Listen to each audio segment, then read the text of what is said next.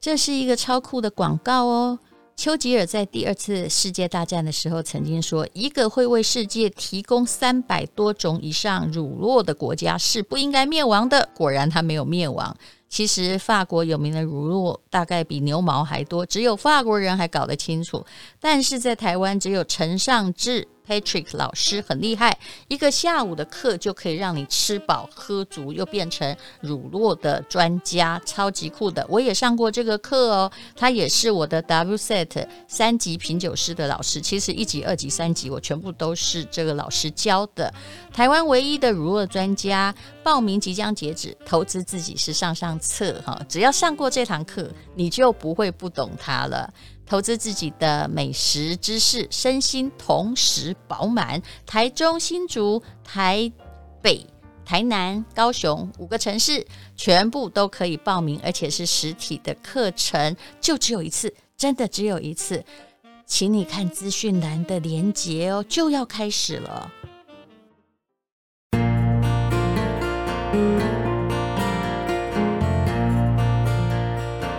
今天是美好的一天，我看见阳光灿烂。今天是快乐的一天，早上起床充满希望。欢迎收听人生实用商学院。我们今天请到的呢，这位呢是台湾最高级的葡萄酒讲师了哈，就是 WSET 的这个最高级的资格啊，他也是我去考这个英国执照的讲师哦。他看起来其实很年轻，但我没想到他曾经有这么的坎坷的故事。那我们今天是第二集哦，要从昨天的诶中风开始讲，三十出头。对不对？嗯啊，谁都飘飘飘飘，可是有一天你发现你中风了，因为开餐厅太累，这怎么说呢？没有家族传统，没有，没有，没有。嗯，那个时候其实我们在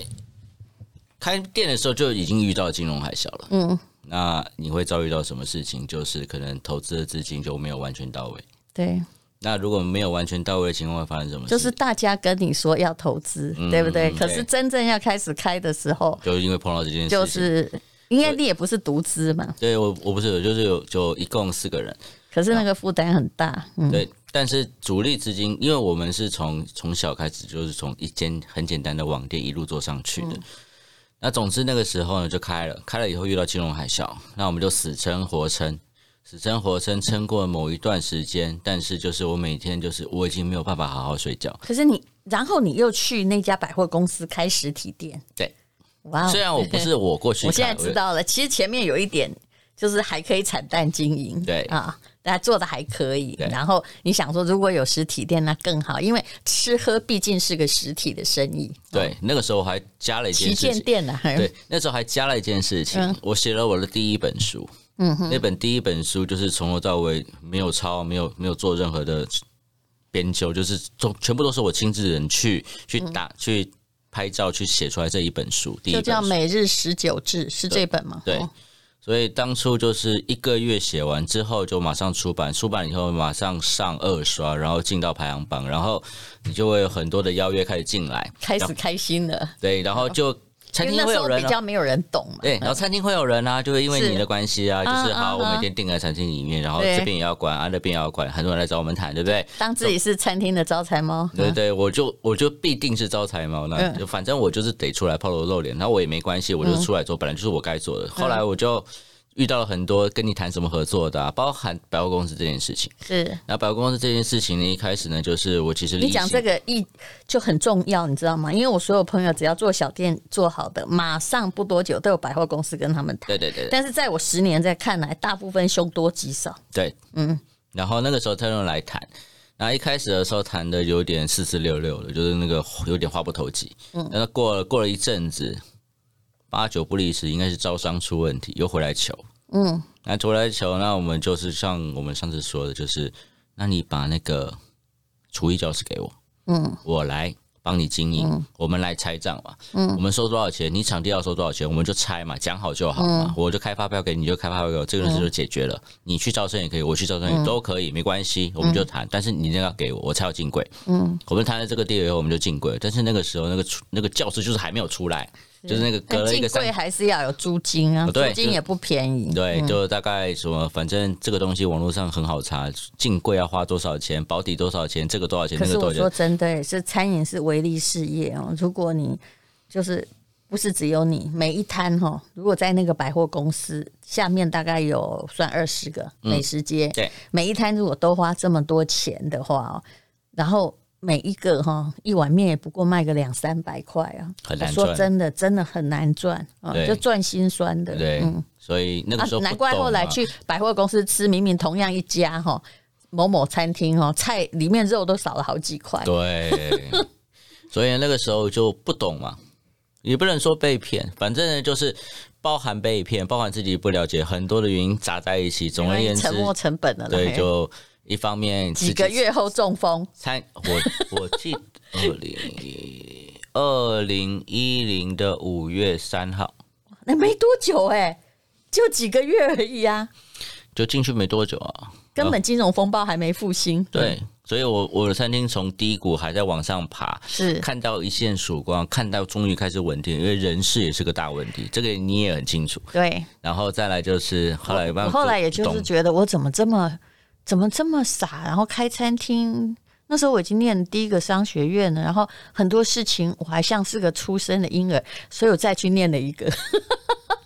我那个时候还想说啊，好开餐厅，因为很非常天真的想法，就是因为我的门在做最上游，所以呢，我会拿到很多这些奇是奇奇是古怪的东西，我也可以跟客人讲说，对你吃到这个东西其实是很有故事的，对这个东西可能而跟且达文西有关系，跟达尔而文有且关你系，应跟该是谁有很关系多？的代理嘛，对不对？对对就是抱我着文青的梦想在做代理嗯对，，我们就做那个一般线路的那个，因为我还是有上游，但不管，就是到那个阶段的时候，就想说，就是说，好像是顺理成章，就应该要发生这些事情，但其实这对就是一条我们都是在这样梦想，但事实上，就算当时生意又好的要命的话，其实也不知道能够做多久，因为。我后来发现，真的一个店哈，要基业长青哈，非常困难，而且某一些东西是相当机会性的。对对，就是嗯你这不样。管掌握了什么，它还是可能会，你可以跟他说 A B C D E 你都做到，你这家店就可以红，但是其实好像还欠缺着某种东西。嗯，总是这样子。虽然外面有一大堆那种说开店必修、开店什么原对则、开店五十招这些东西，嗯你但会看到一大堆，但是那个东西我们看的太多，就觉得说理嗯论归理论，实际上到了现场完全另外一件我只事。能跟你说地雷，我自己也失败过，我就说呃地雷不要踩，但是并没有真正的成功手册，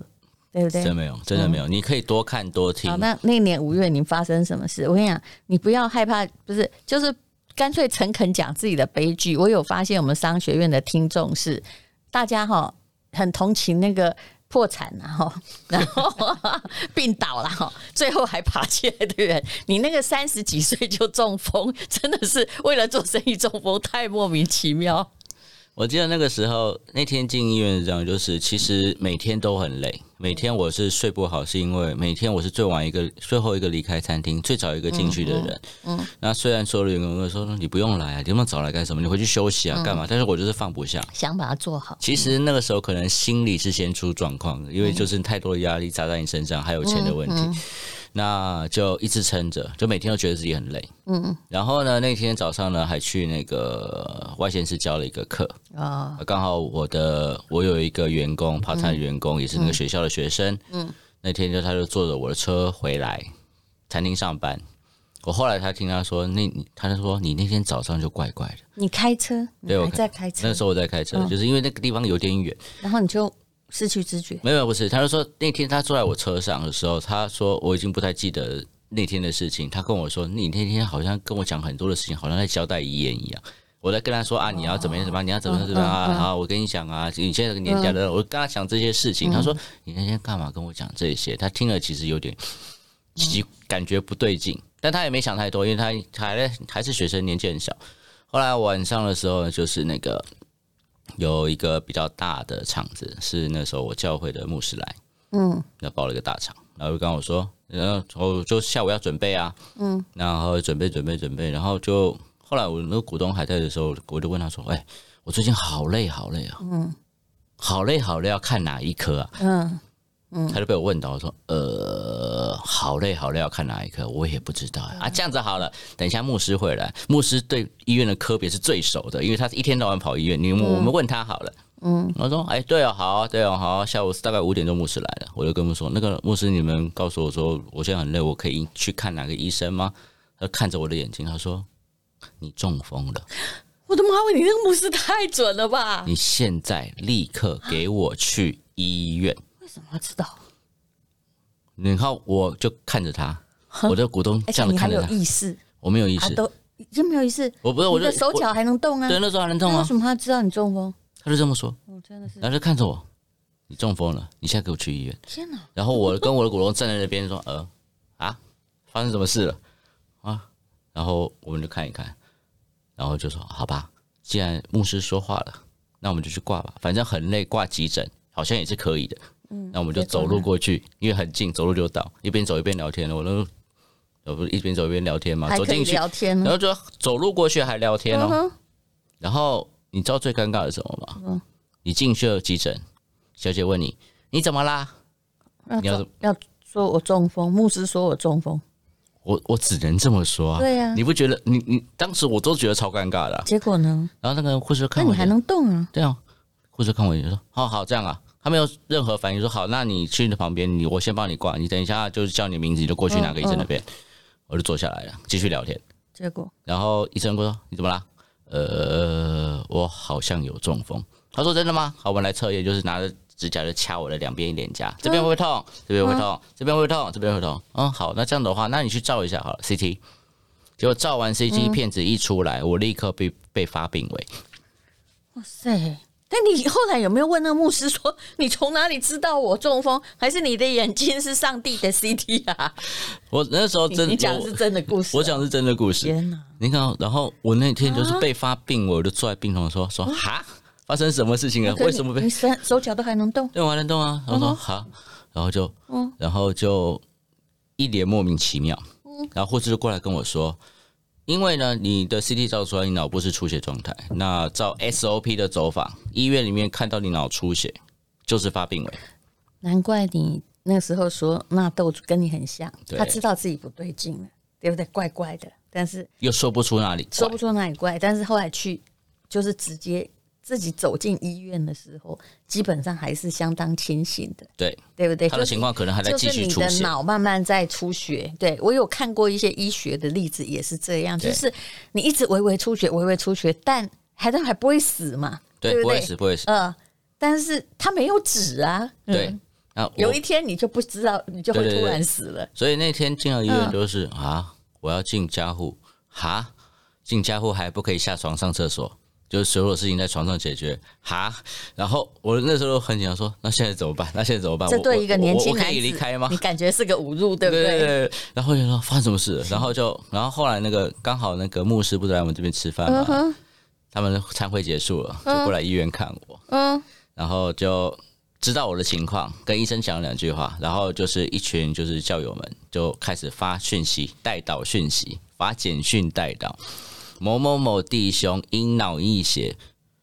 被医院判定为病危，现在要住加护病房，请大家带导。你你不知道发生什么事了，你看到这个段讯息，你会想到什么事情？我应该会就挂应了，该对啊，就是没关系，也有曾经有人帮我带导过， 你就所以那我时候大我概了我就解，那坐时候大家就是生死之间呐、然后我就坐在床上，到底发生什么事情？可是你还是，你那时候还好好啦。可是你说你有经过一段的复健，对对，那个时候还好，对。显然后来有恶化，嗯，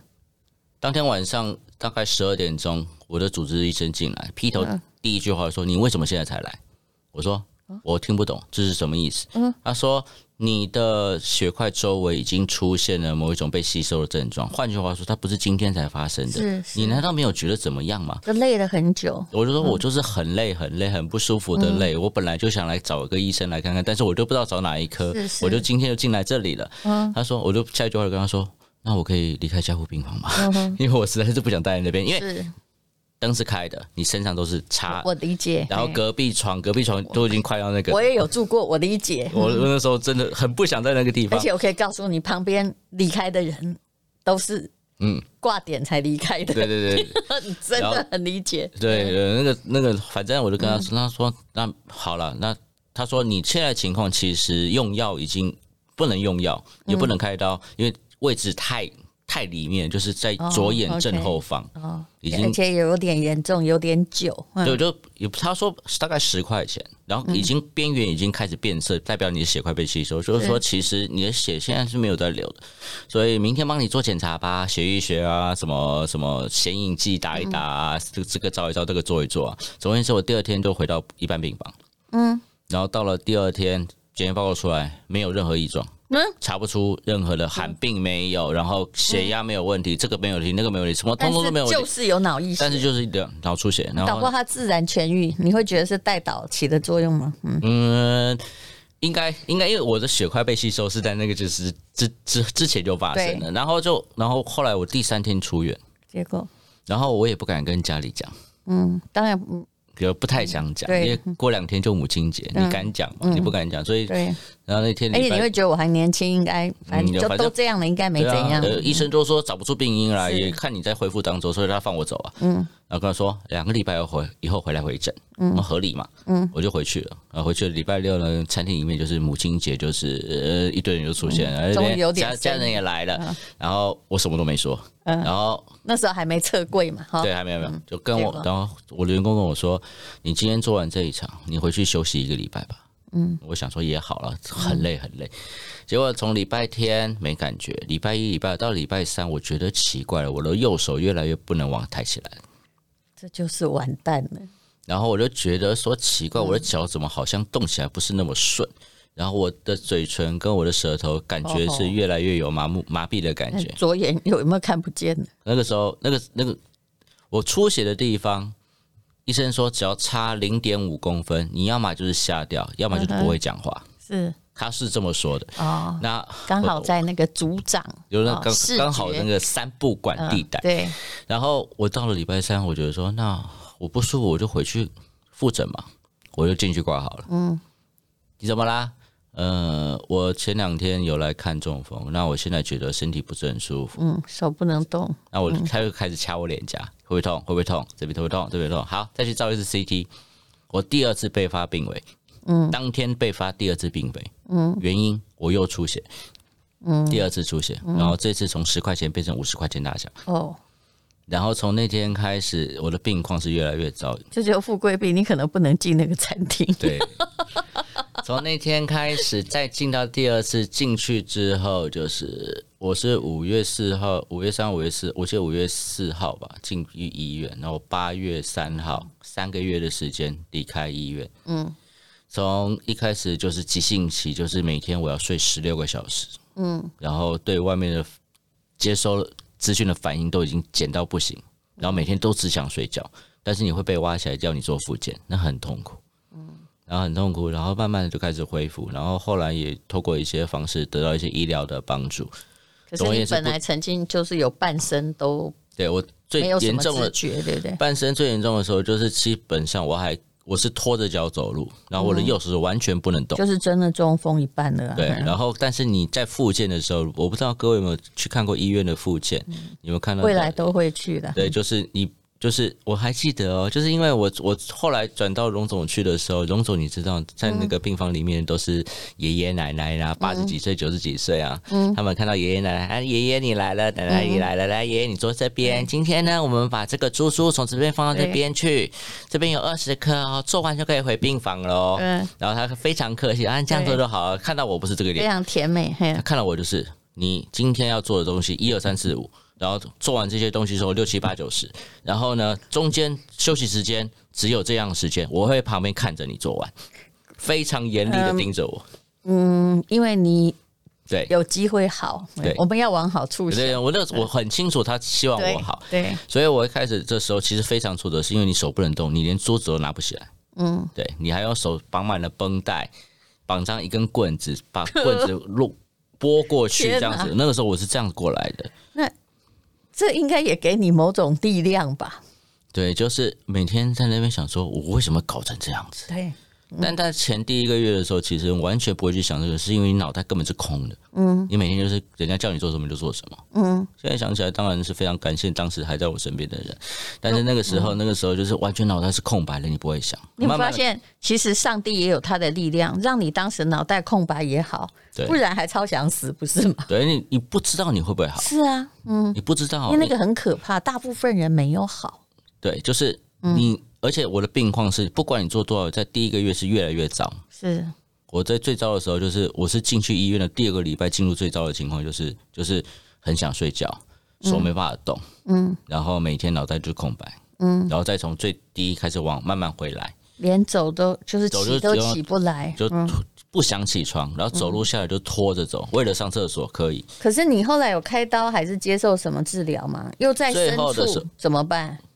而且很好玩，就是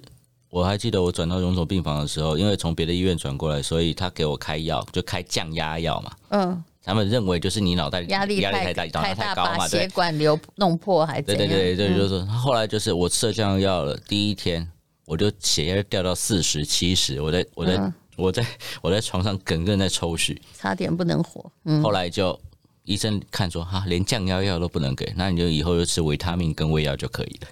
我就没有药可以吃了，基本上那两药有啊所以吃也都没没有有吃开刀，是不是？有开刀，他最后离院前三天开伽马刀，也就是放射刀。哦哦，OK。可是其实开伽马刀，很多人有后来有一些副作用、哎，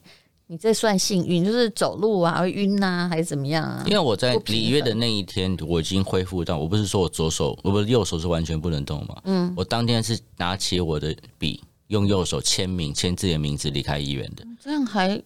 啊，也还是要说还好你年轻，对对 对对，我还记得我复健的时候，每天下午就是因为你右边不能动，所以你在出力的时候其实都用在不对的地方，所以我左半边大腿、背部、手背、小嗯腿每天在抽筋。每天，然后跟那时候嗯刚好是夏天，所以就是每天是流了满身大汗在抽筋。那其实真的很痛苦。对，但但你会看到说，后来发现说，每次做多做一点，好像真的有一点效果。不管是做附件，还是拿那个电疗贴布贴在你的手上，贴在你的拿那个有那个震动的那个东西。总之，后来就非常感谢所有人跟上帝，我就这样子离开了医院。当然，那个时候离开医院的时候，其实当然你精神还不会太好嘛，只是对已经别人看起来你没有什么问题了。我自己知道还有后遗症，是因为我的语言中枢仍然受到影响，就是没讲话没有那么认真。对，然后再加上我喝水很容易呛到，哦，OK，比如说我在那边吸一口面，我就很容易呛到。那这个这个症状直到今天都还有，嗯，但已经好了很多了。然后那个时候就说好了，好吧，那就吃回去餐厅，然后那个餐厅就是已经不能做，所以在我住院时间，我的员工已经帮我处处理完毕，但是柜还没有处理完，还柜在里面有东西嘛？对但是跟百货公司说，他意思就是说合约没到，你不能走。对对可对，是继续做下去，就是每天一直一开赔始的时候就是我的，就是我也下去讲说你要把那个给我啊，就是我我要经营这个东西，你讲好了你又不给我，然后跟你推脱啦，设计师代生病了签一年嘛，对不对？对但是大概不到，应该超过半年吧。都没掉，哎真假是。然后就只好就说先先撤掉，然后呢，那个时候呢，就是说情况不对，嗯，然后后来就先找一个律师问他说这件事情，他就看了那份合约，他说这本就是上次我也讲过的上权辱国各嗯是地赔是，款你条约根。本完全没你办翻法。嗯不了身，然后这个东西上法院，他说一定赢了，我们一定赢了，因为这个东西太多不合理的东西了。是是，对，那那我们就商量这件事，后来我们就 演了一场戏，我知道啦。律师，我我大概知道他的策略就是说，我我现在也不能告你，我告你呢也搞搞七，我跟你讲，告一个人哈，民事官司可以搞七八年。对那意思就是说，那我等你来告我，对不对？一开始的时候，我做这 件事，是不是对方叶用桃就是这样嘛，简讯过来说：“你怎么可以违约呢？是你怎么可以这样子？”我讲，我连理都不理他，嗯，我根本不回。后来他后来简讯就是非常委婉，说：“我们可以谈一下嘛，我们答应的事情，我们我们真的有在做啊，之类之类嗯对的。”他其实也不想告你，因为他自己也有理亏啦。他觉得而且这样在一告之后，昭告天下也不好啦，对不你对？你我觉更得丢脸了啊每一个人不是告不告、告不告的赢，而是他要权衡所有的大局，对他对也不好啊。对就不你好说我啊嗯没生意，所以我逃走了，对不对？对他也不好啊，他告你一个干嘛呢？对啊，也要告很久哦。对，所以总之就是那天晚上呢，联合全公司的当事员工们在柜上演了一场戏，嗯，要讲吗？不用了嗯啦，就是总而言之就是呃。就是呃找人跟警会糊弄，然后自己把那个柜上的火腿啊，这个全部搬走食物啊，全部搬走，然后再看看哎之后有什么行动，不然那些东西扣在那儿也会坏啊，对啊不做生意也不行啊，这就是对啊食品业最大难处，对吧？？总而言之，我们就这样子离开，算不算净身出户？某个角度也嗯算了，因为我餐厅也结束了，柜点也结束了，嗯，就是整个世界规模缩小到最原始的状态，就是一个网站在那里，嗯，对，然后就从那个时候再开始一次，哦，其实你人生在开始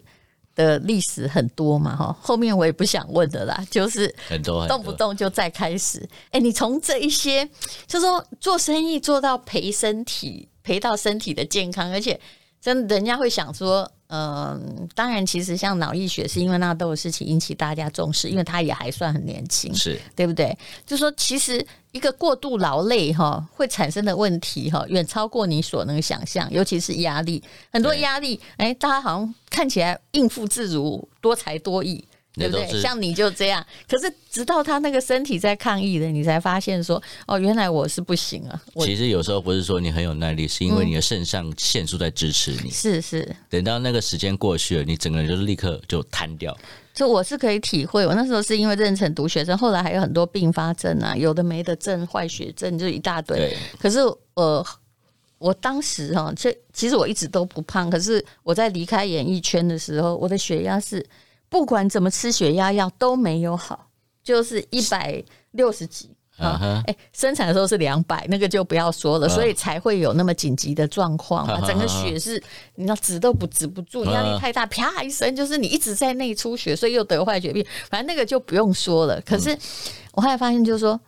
哎呀，如果那个环境你已经超过你心理所能负担，你的身体会抗议。对，我在影剧圈的时候，其实后来的节目我很不爱做，但是你知道，为了这个，大家为了要节省或什么哈，嗯就是。一天可能录个八九个小时，一进去就是这样，对不对？你也不能真的说对不起我，年纪大我不要录，没有啊，因为你有合作的人，大家也都是这样撑着，年轻的时候就一直撑到后来。对啊，可是后来的血压是真的到了